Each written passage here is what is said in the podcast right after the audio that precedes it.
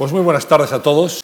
Les damos la bienvenida a una nueva sesión de la cuestión palpitante en este mes de, febrero, en este día 29, un día típico, en el cual vamos a hablar de algo que a todos nos preocupa, sobre el que todos podemos hacer algo, pero que seguramente se nos escapa en cuanto a lo que es más allá de lo que va más allá de unos cuantos conceptos que todos manejamos, el CO2, el aumento en el nivel de las aguas del mar, eh, bueno, la combustión para eh, obtener energía. Todo esto nos, nos, preocupa, nos suena familiar, pero vamos a profundizar hoy en lo que es el cambio climático, una realidad que ya prácticamente no niega nadie. Y para eso pues, hemos montado esta sesión. Voy a presentar en primer lugar a mi compañero Íñigo Alfonso. Hola, Antonio. ¿Qué tal, Íñigo? ¿Qué ¿Cómo tal? estás? Muy bien, muchas gracias. ¿Estás concienciado del cambio climático? Y concienciado y preocupado, porque la evolución de este mismo invierno creo que alarma a cualquiera, por lo menos en la ciudad de Madrid, en la que hemos pasado de temperaturas casi de 23 grados a, a nieves en la sierra eh, abundantísimas hace apenas unas horas y hoy un día un poquito también cálido, ¿no? Así que estos contrastes tan rápidos seguro que, que tendremos en los próximos minutos ¿no? oportunidad para saber exactamente qué está ocurriendo. Pues así es, vamos a presentar ya a nuestros ponentes, los invitados. Eh, don Juan Vallejo, muy buenas tardes, ¿qué tal? Buenas tardes. ¿Cómo está? Pues encantado de estar aquí hablando del cambio climático. ¿El tiempo está loco o es el cambio climático? ¿Qué pasa? El- Decimos, todo es tema de conversación. Sí, sí. ¿Qué- qué- esto este Hombre. invierno no es invierno, ¿qué, qué- está El pasando? invierno está al revés.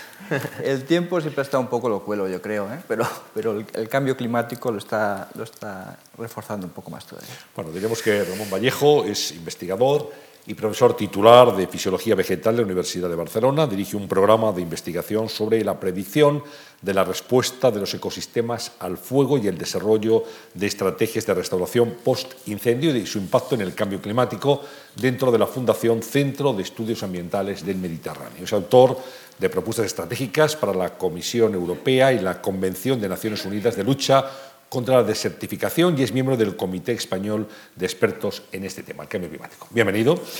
Joan Grimat, muy buenas tardes también, bienvenido. Gracias. También está en lo mismo. O sea, ¿Cómo explicamos a, a la gente lo que está pasando? Sí, a ver si podemos entenderlo. Que la gente en diciembre en Madrid está en las terrazas. Eso, eso, eso, en Madrid y en toda España. Y, y en toda Europa, diría yo. Esto no es normal. No, no, no, no. Que va, eh, que va. Pero bueno, es este año. Este año eh, el cambio climático avanza. También este año hemos tenido el fenómeno del niño, que se añade al efecto del cambio climático y tenemos esta gran sorpresa. Bueno, pues Joan Grimat, muchas gracias por estar con nosotros. Es profesor de investigación del Consejo Superior de Investigaciones Científicas. Fue becario de la Fundación Juan Mar, Sí. por tanto le resulta muy familiar esta institución, este sí, sí. centro. Realizó estancias de postdoctorado en varios centros internacionales de investigación. Es experto en el estudio del cambio climático. Ha sido galardonado con el premio Rey Jaime I de la preservación del medio ambiente y eh, seguramente sus testimonios, sus explicaciones hoy nos van a ayudar a arrojar luz sobre este tema. Eh, yo, en primer lugar, le, le pediría, profesor Guimat, ¿dónde estamos esto del cambio climático? ¿Podemos hacer una introducción para Sí. saber de dónde partimos?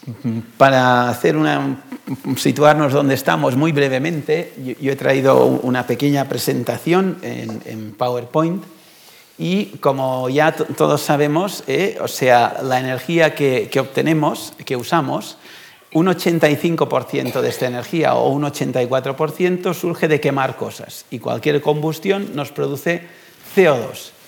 Y en los años, a finales de los 50, una serie de investigadores empezaron a medir el CO2 que había en la atmósfera y aquí tenemos los resultados.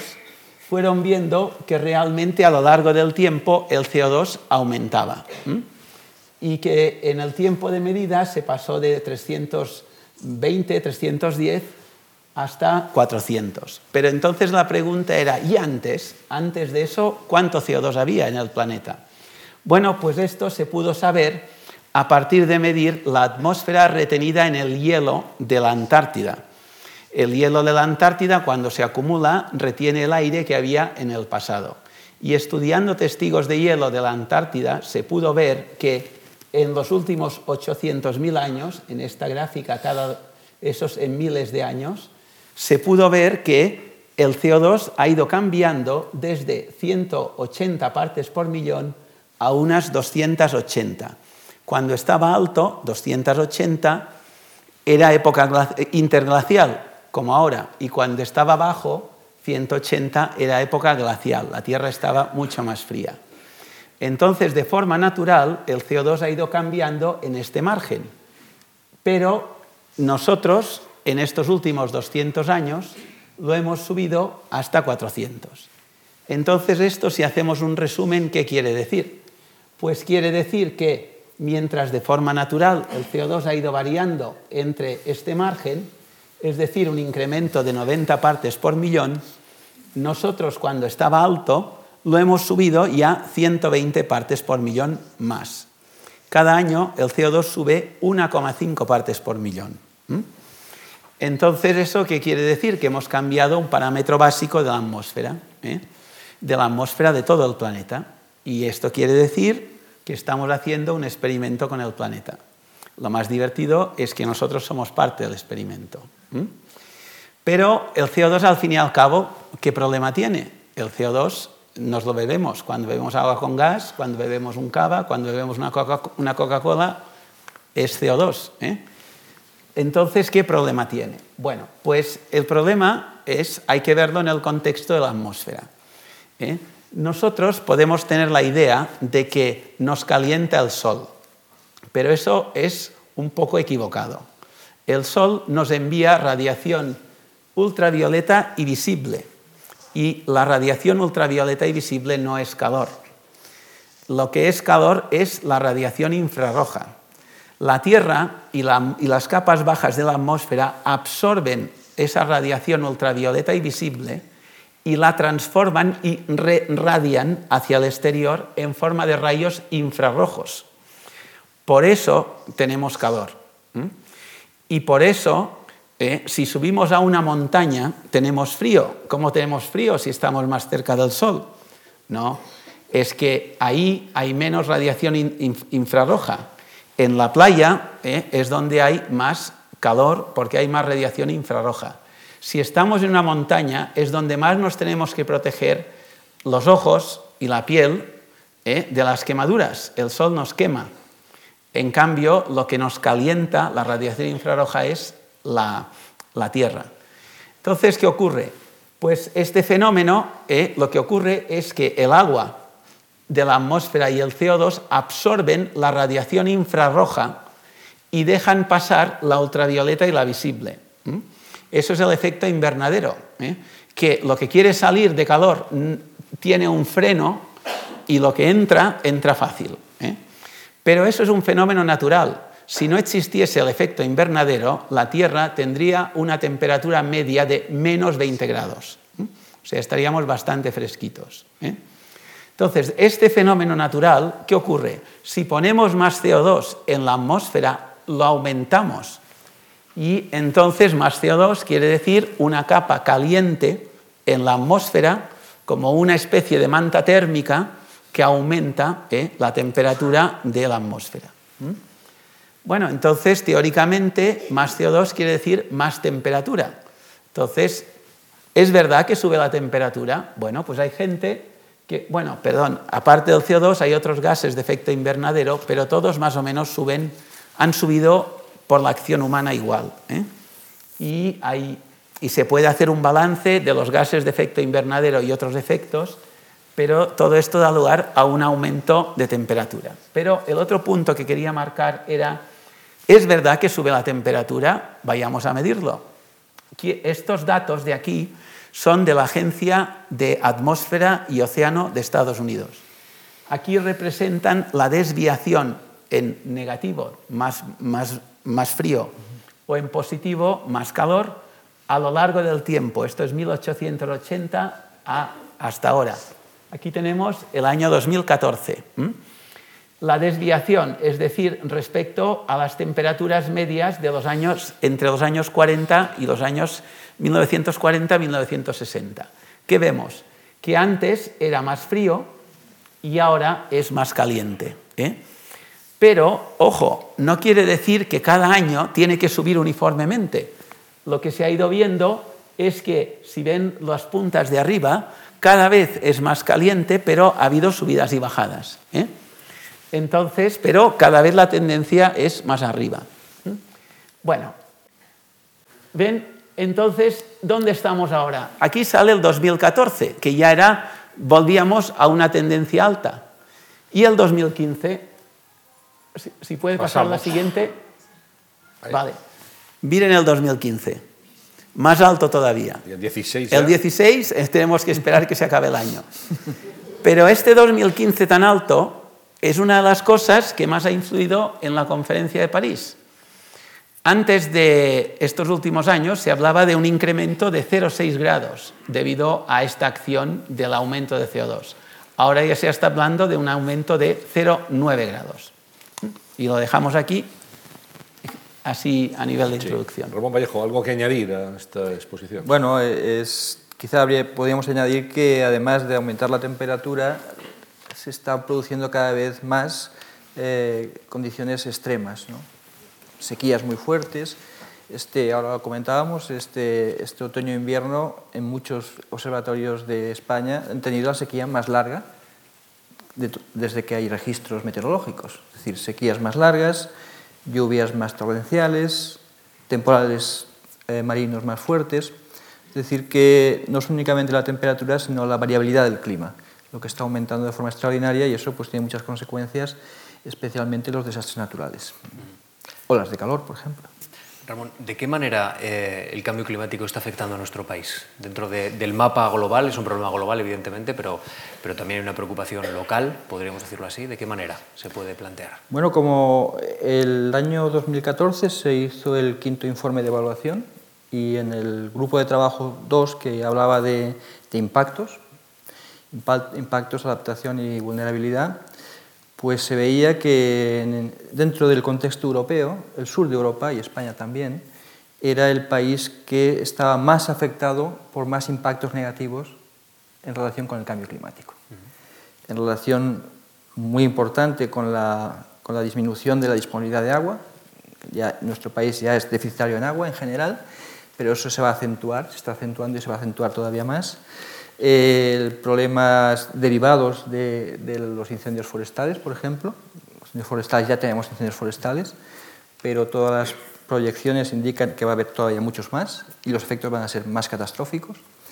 El turismo, por pasar a hablar también de temas sociales y económicos, el turismo claramente va a desplazarse hacia el norte, porque según las proyecciones, especialmente si, si vamos a los peores, eh, las peores proyecciones, claro, nuestro país, la parte turística de nuestro país, o más turística, va a ser demasiado, demasiado caliente, demasiado cálida para atraer el turismo. Entonces eso, eso nos va a afectar seguro. En muchos aspectos, España es muy vulnerable al cambio climático. Bueno, yo añadiría que el problema del uh, aumento del nivel del mar, el siglo XX ¿eh? El siglo pasado subió durante todo el siglo, ¿eh? 100 años, 30 centímetros. ¿eh? Y el siglo XXI, las predicciones, ahí son predicciones, no son medidas, está en una horquilla entre 30 centímetros y 90 centímetros. La media sería 60. ¿eh?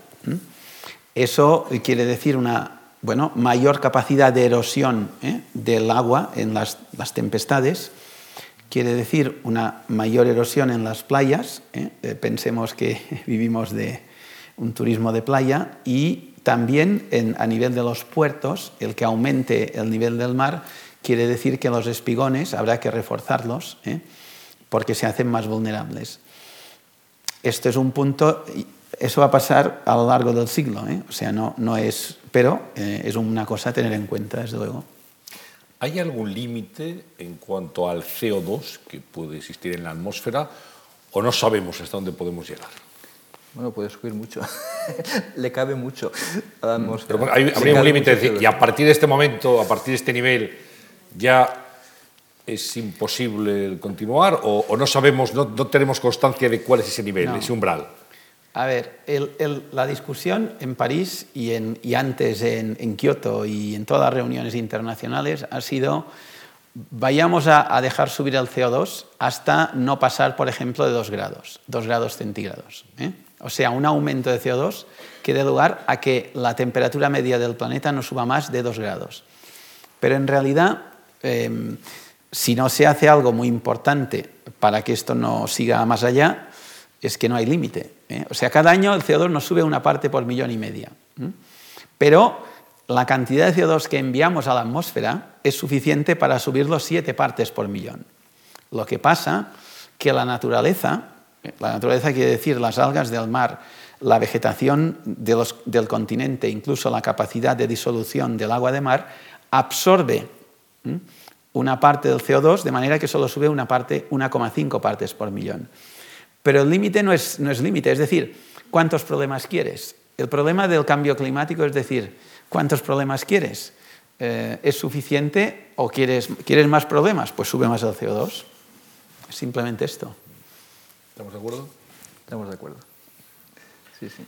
Vivimos una, una curiosidad, dos grados se ha convenido así. Vamos a llegar hasta dos grados porque entendemos que ese experimento es asumible. se ha calculado que, bueno, se intenta, en, el Acuerdo de París se intentaba dos grados como límite y, si es posible, 1,5, ¿eh? porque este es un proceso que todavía está un poco abierto. ¿no? Eh, en dos grados se calcula que ya los cambios que se producirán serán suficientemente importantes como para afectar mucho a la mayoría de los países. Por ejemplo, ¿qué tipo de cambios?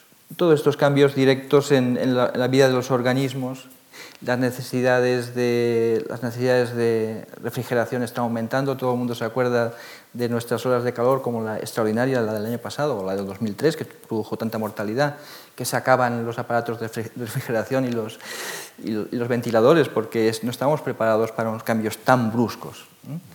Eh, la producción agrícola. La producción mm. agrícola ya se, se está viendo que las, los, el, trigo, el, trigo el, maíz y el arroz ya están produciendo menos en el mundo. Eso puede, puede tener unas consecuencias en, en, falta de alimento pues, importantísimas. Y todos los efectos que hemos comentado del nivel del mar, de en los organismos, la pérdida de biodiversidad, en fin, es que afecta casi a todos los sectores. Entonces se calcula que si, si nos vamos al, al, al descontrol, que viene a ser el escenario de los 8,5, ¿no? De 8,5 que es que la, radiación, el aumento de radiación en vatios por metro cuadrado sea de 8,5, eh, sea ya los cambios serían, afectarían tanto en general a la población que serían muy catastróficos. eso es lo que se intenta evitar, llegar a ese extremo. se intenta quedarnos en el 2 grados, que parece que sería más o menos asumible. Mm. Entiendo, eh, Joan y, Ramón, que no vivimos una situación de carácter irreversible. Es decir, el calentamiento global siempre nos va a acompañar. Lo que estamos intentando eh, plantear es la graduación de ese calentamiento global. Bueno, hay una cierta irreversibilidad temporal.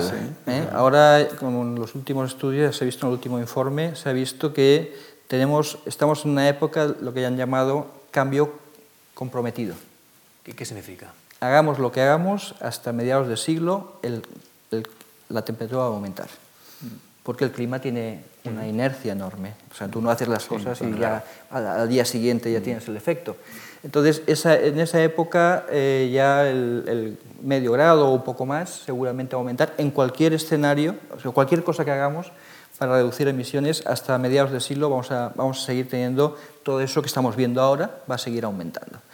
Entonces, eh, la pregunta es, ¿en, qué, podemos influir? Podemos influir a partir de la segunda mitad del siglo, que es la época que llaman de las opciones de cambio, de cambio climático, que es cuando tendrán efecto las medidas de reducción de emisiones que vayamos aplicando a partir de ahora. Es decir, que en este primer periodo de cambio comprometido hay que, además de reducir pensando en el futuro, hay que adaptarse adaptarse, porque o nos adaptamos de forma planificada y programada, o el clima nos adaptará a nosotros, claro, porque el clima va siguiendo su ritmo. Sí, es que, por ejemplo, ahora ya hay em, muchas empresas productoras de, vino ¿eh? o de cava que están comprando terrenos en zonas de montaña. ¿eh? Porque eh, están viendo que la uva que sacan, eh, eh, como el clima es más cálido, les sale con demasiado azúcar y entonces el grado alcohólico es más alto y entonces tampoco es una solución cogerla antes porque entonces les sale demasiado ácida. Es decir, que hay toda una serie de usos agrícolas que ya poco a poco se van desplazando. En las zonas de montaña cada vez hay más problemas de mantenimiento de, las, de, las, de los hielos. ¿eh? De, los glaciares en las zonas templadas están muy en recesión. En el Pirineo, vamos, es una, obviedad. Claro, eh, entonces es lo que decía Ramón. Es decir, en realidad eso eh, está lanzado y, eso es como un coche que un poco sin frenos. Es decir, que lo que ahora hagamos es en beneficio de nuestros nietos. ¿eh? O sea, ¿eh? lo que pasa que eh, si no lo hacemos, pues los que vengan detrás, desde luego, tendrán un problemón muy grande. ¿Y tenemos alguna garantía de éxito en esta operación? Bueno, yo creo que una vez demostrado que el, que el, cambio es inequívoco y que se debe a las actividades humanas, se debe a los gases de efecto invernadero, creo que, que es, es, bastante probable, que es el, el, lenguaje que se utiliza en los informes del, del IPCC, bastante probable, muy probable, pues es bastante probable que, que, sí, que a través de las reducciones y la reducción de la concentración de gases de efecto invernadero en la atmósfera eh, vayamos mejorando. Seguramente hay pocos problemas planetarios que conciten a tantos actores como es el cambio climático. Es decir, hablamos de los ciudadanos, hablamos de los gobiernos, hablamos de la industria y hablamos de la ciencia, de los científicos. Digamos, cuatro, cuatro grandes jugadores en, este tablero. Dicen, si no hacemos lo que tenemos que hacer, nuestros nietos lo van a pasar muy mal. La pregunta es muy obvia, se dijo a los dos, ¿qué tenemos que hacer? ¿Qué se puede hacer que sea efectivo? Y me gustaría también que nos dijeran a los asistentes aquí a esta sesión, o que nos están viendo ahora mismo a través de Internet, en continuo, eh, ¿qué, ¿qué podemos hacer? ¿Qué podemos hacer y qué tienen que hacer los gobiernos? Bueno, cuando tengamos gobierno, ¿qué tienen que hacer? Sí. Bueno, Ahora tenemos en funciones. Exacto. Bueno, de entrada, el problema que tenemos es que, eh, volviendo al, al, origen, es decir, más o menos el 85% de la energía que consumimos proviene de quemar cosas. ¿Mm? Por tanto, lo primero que hay que hacer es gastar menos energía y fundamentalmente malgastar menos energía. ¿eh? Tengamos presente que las máquinas, ¿eh? las máquinas eh, por, por, definición termodinámica, por el trabajo que nos dan, por el beneficio que nos dan, gastan un montón de, de energía en forma de calor que se tira, que se tira al medio. Por tanto, necesitamos utilizar al máximo la mejor, diríamos, tecnología ¿eh? para malgastar menos energía. Segundo, aumentar en todo lo posible el consumo de energías renovables. ¿eh? O sea, eh, la energía eólica, la solar, son formas de energía que no producen CO2 en absoluto y que además son gratis. Son gratis y además se, se renuevan, se reponen solas. Ahí hay mucho campo por recorrer. ¿Eh? y mm, después, mm, ciertamente, en sitios en donde se está malgastando energía y eso, no depende, y eso ya son problemas internacionales, en sitios donde, por ejemplo, países productores de petróleo, ¿eh? donde se está quemando eh, por simplemente en la atmósfera metano, gas natural, por nada, eso también hay que, hay que cambiar, hay que frenarlo y, y, y, no dejar que se haga. ¿eh? Es decir, y aquí puede haber muchos convenios internacionales que, que, que, que, pongan presión en los países que hacen esto. Sí, un poco por complementar lo que ha dicho Joan. Claro, el, el problema atraviesa toda la sociedad y todos los países del mundo.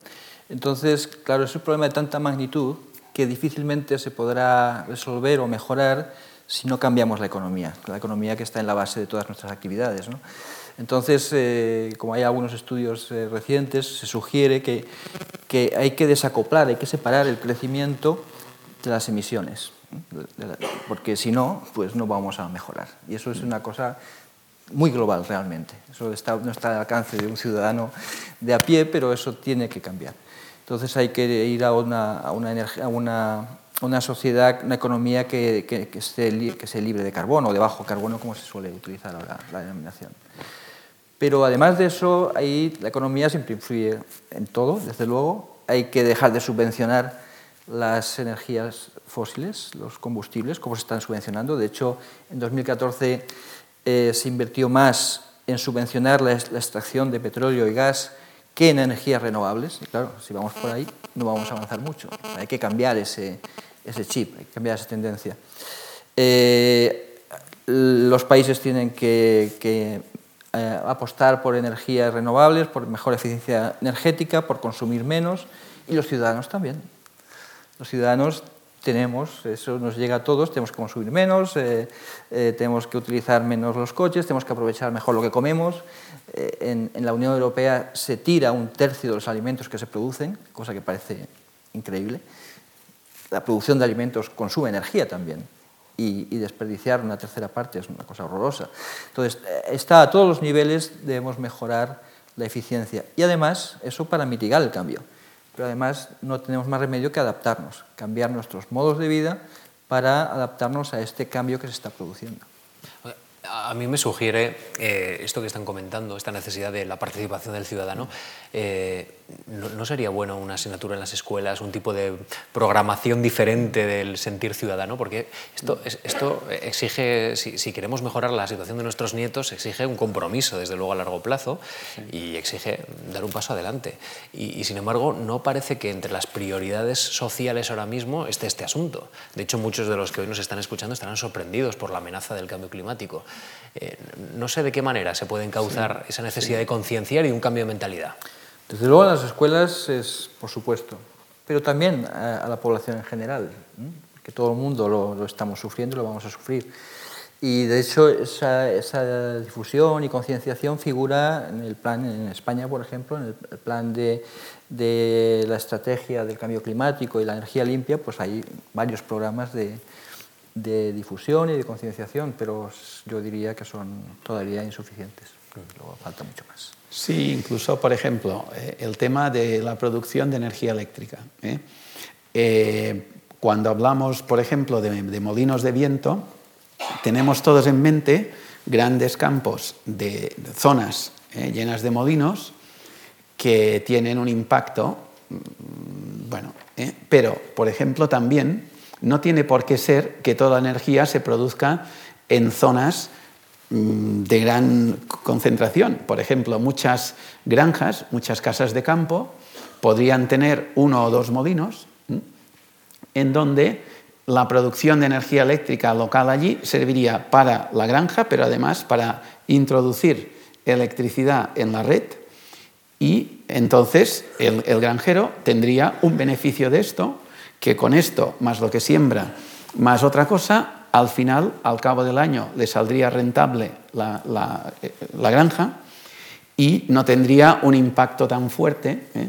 pero em, bueno, pues y, el viento es gratis. ¿eh? O sea, a lo mejor no haría falta un supermolino tan grande, uno más pequeño, más manejable, pero eso es algo que yo no veo por qué no, no se puede hacer o no se hace. Em, también el tema de los paneles solares, o sea, el precio de los paneles solares ha, bajado muchísimo. Bueno, pues mm, ¿por qué no hay una manera más generalizada de producir energía eléctrica eh, que mm, nos iría bien a todos? Eh? Mm, por ejemplo, si miramos Grecia o miramos Turquía, prácticamente en cada casa eh, pequeña de Grecia y Turquía ves encima de la casa un panel y un depósito para aprovechar la energía solar. ¿Cómo es que en España no está esto? Cuando estamos a la misma latitud y por tanto tenemos la misma insolación. Si me permite, todavía diría más, y en Alemania hay más paneles que en España, con menos sol. que eso es claramente depende de las políticas. Ahí, eso sí que está en manos de las políticas energéticas. Hay un camino para recorrer. Aquí hay que aplicarse el cuento, cada uno en su vida doméstica, menos energía, no malgastarla, los gobiernos, pero todos tenemos la sensación de que bueno, hay reuniones internacionales, hablábamos de Kioto o de París, Naciones Unidas también toma cartas en el asunto, y que al final hay reticencias muy poderosas. ¿eh? Podemos pensar en Estados Unidos, pero también en los países del Golfo. Reticencias de, aquellos países que, bueno, que podían contribuir de mayor manera, además, y con mayor fuerza a esto de de que el cambio climático pueda de alguna forma detenerse o mitigarse. Y, esto es así, o sea, porque aquí operan, desde luego, intereses económicos muy poderosos. Es así, digo, por hablarlo claro y que, todos lo entendamos. Sí, sí. Sí, claro, ese es el, gran problema, ¿eh? Eh, o, uno de los grandes problemas. De hecho, eh, los países, del, aunque durante mucho tiempo el, el, malo de la película han sido los Estados Unidos por no firmar el convenio de Kioto, en los trabajos del IPCC muchas veces los países más beligerantes para bajar la las, conclusiones del, trabajo, que tenía que ser por consenso, eran los países del Golfo, ¿eh? que tenían em, contratados los mejores abogados norteamericanos precisamente para, dar la caña. ¿Eh? Y es que ellos emiten eh, una cantidad de, o sea, queman una cantidad de metano muy alta por nada, que lo podrían comercializar, lo podrían comercializar solo invirtiendo en la tecnología para eh, comercializar el metano, como por ejemplo hace Argelia ¿eh? o como hace, eh, como hace Rusia. O sea, tampoco es, es algo perfectamente factible. Ellos, queman gas natural en el desierto, gas metano. Sí, sí. Kuwait, por ejemplo, está quemando el gas natural que tiene en medio del desierto. ¿Y por qué? Bueno, pues porque dicen que son un país petrolero y no son un país gasista. Y porque ya con el petróleo que venden tienen más que suficiente para vivir bien todos los cubaitíes, supongo yo. O sea, pero esto es así, ¿eh? esto es así, ¿eh? que, lo queman. ¿eh? O sea, se podría aprovechar, porque si se aprovechase, se quemaría para sacarle un beneficio, con lo cual sería un, CO2 producido, pero que, que, se quitaría del CO2 total que producimos, claro. O sea, y eso pasa en otros países también. O sea, Claro, aquí, eh, y del mismo, pienso yo que del mismo modo que hay unos organismos que vigilan que nadie, que los países no construyan ¿eh? más bombas atómicas, por decir algo, ¿eh? pues bueno, pues tendría que haber otro organismo internacional que supervise que los usos energéticos sean mínimamente razonables. Es que ahí nos va, es decir, podemos tener un país, un montón de personas individuales haciendo grandes esfuerzos, pero si el vecino está quemando lo que sea, no sirve para nada, o sirve de poco.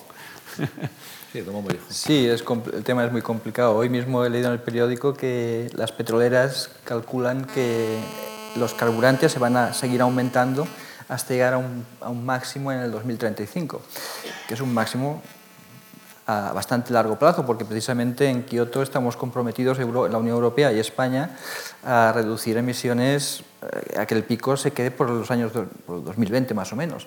Es decir, que las petroleras evidentemente tienen sus intereses y quieren seguir aumentando. Yo añadiría un elemento también a considerar aparte de los intereses económicos, y es que el cambio va a impactar más a los más pobres. Y eso hay que tenerlo en cuenta también a la hora de, tener una visión global del, panorama internacional. Los países más pobres, en muchos casos, tienen más problemas de agua, en, algunos casos tienen más problemas de inundaciones, por ejemplo, o de, desaparición del propio país por la subida del nivel del mar, por ejemplo, Bangladesh. Eh, son más vulnerables, tienen menos capacidad económica, social y técnica para adaptarse al cambio y, de alguna manera, yo diría, y perdonadme la expresión, importan un poco menos en el, concierto internacional. ¿eh? no, tiene tanto impacto, no sé cuántas víctimas eh, a mil kilómetros o a miles de kilómetros que, en un país avanzado. Entonces, ese para mí es un enorme problema a la hora de abordar el cambio climático. Y es que también va a haber una enorme desigualdad en cuanto a los impactos y en la capacidad de adaptación. ¿Por qué eh, Kioto no era vinculante y París lo, así, lo es, eh, los objetivos. ¿Qué, ha cambiado en la comunidad internacional, la mentalidad o, en el enfoque del problema para que, para que haya cambiado también esa orientación de la solución? Bueno, en principio Kioto era vinculante para los países industriales, ¿no? no muy ambicioso, pero era vinculante, luego no se ha cumplido mucho, porque además muchos países importantes no, finalmente no, no ratificaron. Aquí en, París lo que, se ha, lo que se ha querido hacer vinculante es el no subir la temperatura más allá de dos, grados y en cambio los países voluntariamente han, presentado un plan, que hay que ratificarlo, pero han presentado un plan de reducciones. o sea que la cosa se ha enfocado en forma diferente, pero son los países los que voluntariamente, no obligatoriamente, eh, se, van a imponer, esperemos, un, sistema, un plan de reducciones que va a ser transparente, que va a haber que informar de vez en cuando y que se va a ir revisando. Ese es el cambio, sí. Eh, Leo, el compromiso 2030 de la Unión Europea de, de París es reducir en un 40% las emisiones de dióxido de carbono respecto a las emisiones de 1990, conseguir que el 27% de la energía proceda de fuentes renovables y lograr la mejora de la eficiencia energética. 2030 eh, es dentro de 15 años, menos 14 años. ¿Son objetivos eh, posibles de alcanzar, creen ustedes? Bueno, eh, posibles sí, pero además son insuficientes. Sabemos que con los compromisos que tenemos ahora encima de la mesa, la temperatura subiría a final del siglo 2,7 grados, que está por encima del límite. Por lo tanto, habrá que reducir más que eso, globalmente, y nosotros también. Que sea, bueno, si miramos en nuestro pasado reciente, uno no sería muy optimista, porque desde Kioto los, los márgenes que se nos había dado no los hemos cumplido mucho, ¿no? Muchos países no los han cumplido. Pero bueno, vamos a ser optimistas. Vamos a, posible es. Mm. Eh, Sí, yo, yo para poner un mensaje optimista diría que si, por ejemplo, uno dice, bueno, pero Europa es un trozo del planeta y si nadie hace nada y solo hace Europa, entonces, ¿para qué va a servir? Bueno, vale, esto sí, pero eh, si Europa eh, toma el liderazgo, eh, quiere decir que va a desarrollar e implementar todo un montón de tecnologías que si funcionan, entonces otros países pues van a querer utilizar estas tecnologías. ¿eh? Y al fin y al cabo, el aumento del consumo de energía renovable es que es energía gratis. ¿eh? O sea, la energía renovable pues, ¿eh? se renueva ella sola, la naturaleza la, repone. Es decir, que, que, haya unos grupos, es un poco como diríamos em, la carrera espacial, por decir otra cosa que no tiene que ver. Detrás de la carrera espacial se ha desarrollado una cantidad de tecnología tan, tan enorme que después se utiliza en muchísimas otras cosas, ¿eh? casi empezando por los ordenadores casi, ¿eh? y el Internet y muchas cosas. Entonces, si unos países toman la delantera y la iniciativa, bueno, pues pueden arrastrar ¿eh? a otros, incluso además tener sus empresas que sean líderes en este campo. Porque claro, aquí también hay un recorrido de, bueno, de posibilidades de sacar un rendimiento Mm, en esta dirección, en lugar de en otras direcciones. Antes les preguntaba Íñigo Alfonso cómo estaba afectando el cambio climático a España y hacían referencia a ello. Yo quería preguntarles qué se está haciendo en este momento en España para paliar los efectos del cambio climático. Me gustaría que, que nos evaluaran cómo está desarrollándose, digamos, la investigación científica, las acciones eh, de todo tipo en nuestro país para contribuir a ese objetivo que señalábamos y que se ha discutido en París. ¿Cómo estamos? Bueno, las crisis son malas consejeras para la planificación a largo plazo. ¿no? Entonces, la crisis, la crisis económica que hemos sufrido, y estamos sufriendo todavía, creo yo, eh, ha tenido un efecto curioso, colateral, y es que se redujeron las, por la crisis se redujeron las emisiones por, por reducción de la actividad económica. ¿no? Pero a pesar de todo, eh, estamos, seguimos aumentando las emisiones. Precisamente el Observatorio de la Sostenibilidad ya ha publicado que en 2015 aumentaron del orden de un 4 y pico por ciento las emisiones respecto al año anterior. Es decir, que mm, en, ese, en, esa, en, esa, en, ese, ámbito tenemos mucho que mejorar todavía, hay que, hay que cambiar.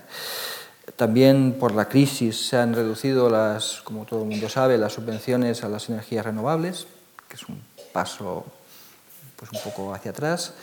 Lo que sí que es cierto es que se están haciendo muchos informes, eh, conocemos cada vez mejor el problema eh, y se están haciendo esfuerzos de divulgación y de, realizar informes.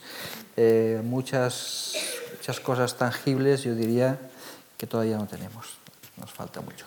Sí, yo diría que hay, a nivel de investigación, España ha ido a la zaga de, Europa, es decir, que mm, se ha hecho poco estos últimos años. Eh, muy poco, yo diría que más bien ha sido seguir eh, la, línea europea, que además tampoco, eh, que tampoco es que haya sido muy brillante a nivel de investigación. Yo diría que en España tenemos una asignatura pendiente que sería transformar el modelo de creación de energía, es decir, aumentar mucho más la proporción de energías renovables en, en el sistema de producción eléctrico. Y segundo, que esa producción no dependa solo de unas super grandes mega empresas, sino que además de estas, eh, que haya eh, la posibilidad de ayudar o fomentar la generación de muchos núcleos pequeños eh, de, producción de energía y que entonces hacer como una red de producción de energía, utilizando la energía renovable, evidentemente, que eh, permita eh, aumentar mucho más la capacidad eh, de producción de energías renovables. O sea, es que en realidad, si uno mira así de lejos, con, la cantidad de sol que nos cae encima y con la cantidad de viento que, tenemos, que, que, nos viene el viento canalado desde el Atlántico, que nos pasa por el sur de los Pirineos, por decir una cosa, a toda velocidad, y hombre, algunas cosas tenemos, pero hay un camino enorme de recorrido para, para aumentar mucho más esto. ¿Y en investigación cómo estamos en España? Bueno, en, este tema yo diría que, bueno, se han hecho cosas, pero no es que hayamos destacado mucho. ¿eh? O sea, más bien en, a nivel de conocimiento, del, donde hemos avanzado más, yo diría sería a nivel de conocimiento de nuestros ecosistemas, cómo el cambio climático puede afectar o está afectando a los ecosistemas. Esto ahí sí que ha habido mm, un progreso significativo. ¿eh? Ahora, a nivel tecnológico, de, bueno, pues mm, había ¿eh? toda una serie de cosas en marcha que quedaron como paralizadas o, se han abandonado ¿eh? y, que, bueno, pues mm, ahí está. ¿Qué, qué, cosas? Bueno, eh, temas de investigación en, en, creación de, de, energías renovables. Hay que decir que entraron, por ejemplo, placas solares. Hay que decir que entraron los chinos y haciendo la competencia y sacaron unas placas muy baratas. Eso es verdad. Eh, con lo cual, pues es, una, es un problema que ha habido. ¿eh? porque, claro, estos temas que, que son así bueno, es que el que haga unas placas solares realmente de larga duración y, con muy buen rendimiento energético, pues bueno, se va a forrar, ¿eh? desde luego. O sea, las chinas no valen. No, las chinas sí que valen, pero, no valen tanto como las pero, que tenían que estar. Sí, es decir, que aquí se han abandonado una serie de líneas que prometían bastante. ¿eh? Eh, en su momento también hubo bastantes progresos en hacer coches eléctricos, ah. que también no se implementaron. Mm, a mí una cosa que me sorprende, pero em, quizá esto depende más de las empresas que no. Tenemos aquí en España un montón de eh, empresas que fabrican coches.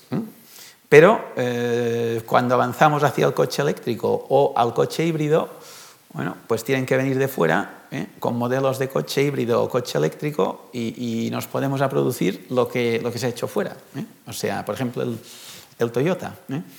Es decir, cómo es que em, no se ha tenido un poco la perspectiva de, bueno, también de ir en esta línea, ¿eh? no tanto, bueno, el coche de siempre, mejorado, evidentemente, pero, eh, eh, bueno, es un punto que, que, yo diría que aquí también, claro, son multinacionales, aquí no, creo que solo es la SEAT que tiene un centro de diseño, las demás mm, se diseña fuera ¿eh? y la SEAT al fin y al cabo es una filial de Volkswagen. Sí, estoy de acuerdo que en, innovación y desarrollo tecnológico estamos perdiendo un poco oportunidades. En, ciencia en general yo creo que no estamos tan mal y sobre todo creo que el mensaje es que el conocimiento científico no es, no es la limitación que tenemos. Sabemos suficiente, eh, sabemos cosas que se pueden hacer, muchas cosas que se pueden hacer para mejorar tanto la, mitigación del cambio como la adaptación y por lo tanto no sería excusa eh, la falta de conocimiento para actuar. Yo creo que el punto débil, no únicamente de España, sino en todo el mundo, yo creo, no es la falta de conocimiento, que no está mal, sino la falta de puesta en marcha de planes concretos de mitigación y de adaptación. Una consideración, por tanto, y una pregunta, la consideración qué útil sería un pacto de Estado ¿no? que, que, que, creara una senda previsible, incluso para los propios productores de energía renovable que hace muy poco tiempo se quejaban de que han cambiado las reglas de juego y que, sí. y que incluso pues, el Estado de Derecho en esa parte se ha, se ha quebrado. ¿no? Inversiones a, larga, a largo tiempo que, que se han visto totalmente Ojalá. quebradas. Eh, esa es una de las cuestiones.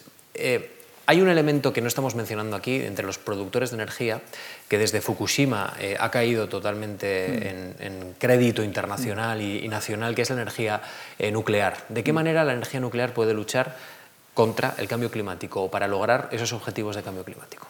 No, la energía nuclear es limpia en el sentido del cambio climático. ¿Mm? Lo que pasa es que cada vez que haya un accidente, pues hay como una reacción, una ¿no? Como es quizá lógico. Entonces, aquí hablamos de, del concepto de riesgo. Los accidentes nucleares son improbables, son bastante improbables. Tenemos muchas centrales nucleares y no hay accidentes graves, hay pocos. En la historia hay relativamente pocos. Pero claro, cuando se produce uno, tiene mucho impacto. Entonces, poco probable, pero mucho impacto. Eh, entonces, eh, eso es un riesgo que hay que asumir o no la sociedad debe asumir o no esos riesgos. Y luego, claro, no es, la energía nuclear es limpia en términos de cambio climático, pero no es limpia en términos de residuos, que son de vida larguísima, que hay que gestionarlos, que nadie los quiere. ¿eh? Nadie los quiere, los portas, van por aquí, por allá. Y eso también hay que asumirlo. Yo creo que esos... Mm, desde luego en Kioto no se planteaba la energía nuclear como, como uno de los mecanismos de compensación de las emisiones. ¿Eh? aunque es, existe y es una energía que puede ser importante en algún país muy importante, en Francia es importantísima. ¿no?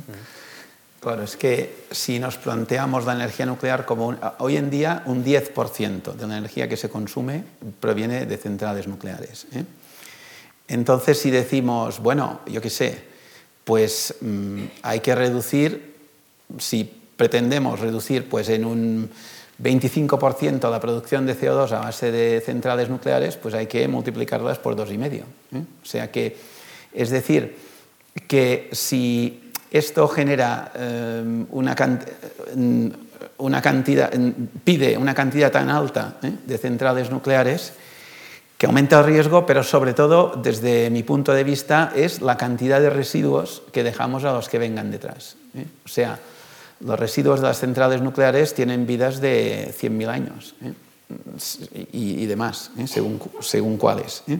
Entonces, claro, esto yo lo que me planteo, ¿eh? por ejemplo, ahora cuando vemos un yacimiento egipcio o, o unos restos romanos, decimos, ah, mira, qué bonito, ¿eh? o mira tú, una pirámide, un no sé qué. ¿eh?